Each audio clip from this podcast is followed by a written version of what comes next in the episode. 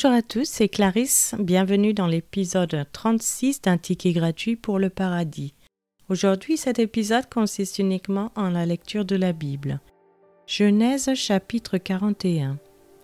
Au bout de deux ans, Pharaon eut un songe. Voici, il se tenait près du fleuve. Et voici, sept vaches belles à voir et grasses de chair montèrent hors du fleuve et se mirent à paître dans la prairie. Sept autres vaches laides à voir et maigres de chair montèrent derrière elles hors du fleuve et se tinrent à leur côté sur le bord du fleuve. Les vaches laides à voir et maigres de chair mangèrent les sept vaches belles à voir et grasses de chair. Et Pharaon s'éveilla. Il se rendormit et eut un second songe. Voici sept épis gras et beaux montèrent sur une même tige et sept épis maigres brûlés par le vent d'Orient poussèrent après eux. Les épis maigres engloutirent les sept épis gras et pleins. Et Pharaon s'éveilla, voilà le songe. Le matin, Pharaon eut l'esprit agité et il fit appeler tous les magiciens et tous les sages de l'Égypte. Il leur raconta ses songes, mais personne ne put les expliquer à Pharaon.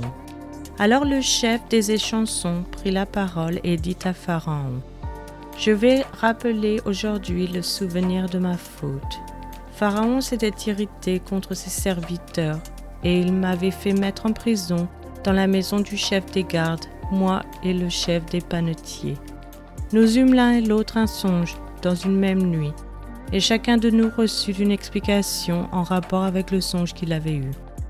Il y avait là avec nous un jeune hébreu, esclave du chef des gardes. Nous lui racontâmes nos songes et il nous les expliqua. Les choses sont arrivées selon l'explication qu'il nous avait donnée. Pharaon me rétablit dans ma charge et il fit pendre le chef des panetiers.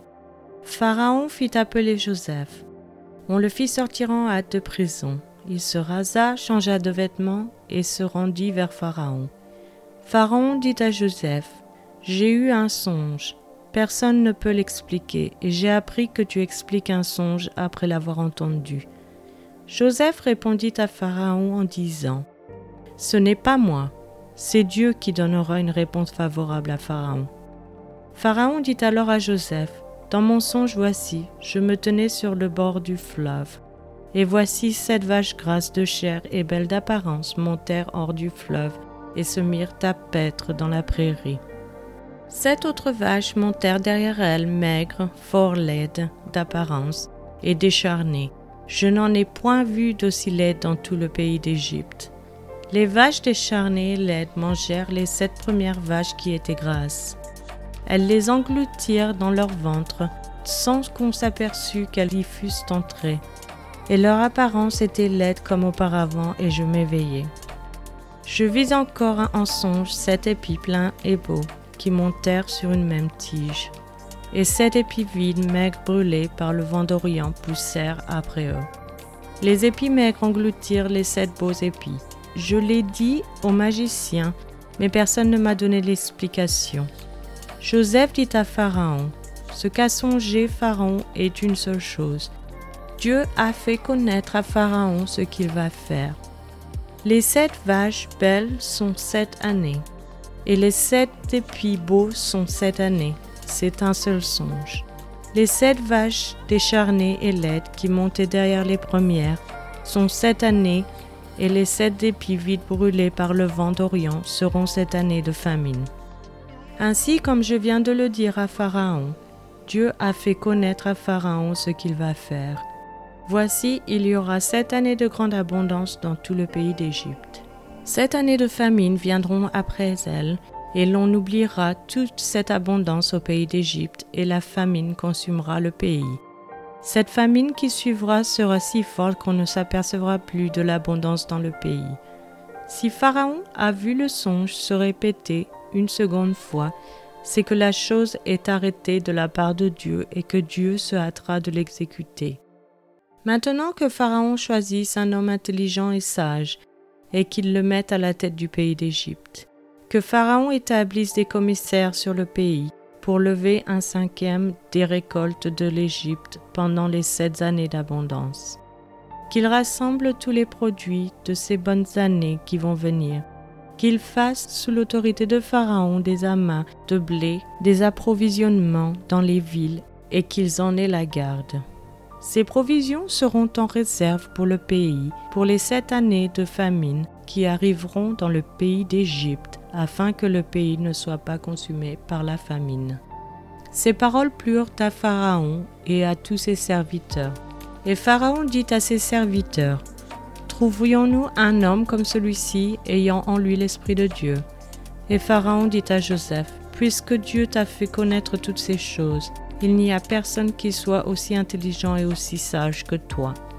Je t'établis sur ma maison, et tout mon peuple obéira à tes ordres. Le trône seul m'élèvera au-dessus de toi. Pharaon dit à Joseph, Vois, je te donne le commandement de tout le pays d'Égypte. Pharaon ôta son anneau de la main et le mit à la main de Joseph.